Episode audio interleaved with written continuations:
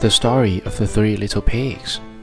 Chapter 1 Once upon a time there was a mother sow who lived in an old barn with her three little pigs. When the little pigs were old enough to be on their own, she sent them out to seek their fortune.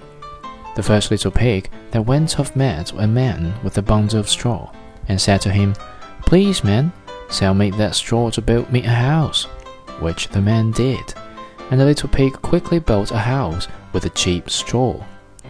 Presently came along a wolf and knocked at the door and said, Little pig, little pig, let me come in. To which the pig answered, No, not by the head of my chinny chin chin.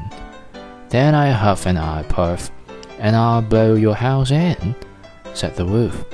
So he huffed and he puffed, and he blew his house in. The first little pig barely escaped the hungry wolf and ran as fast as he could back to the safety of the old barn and his mother's saw.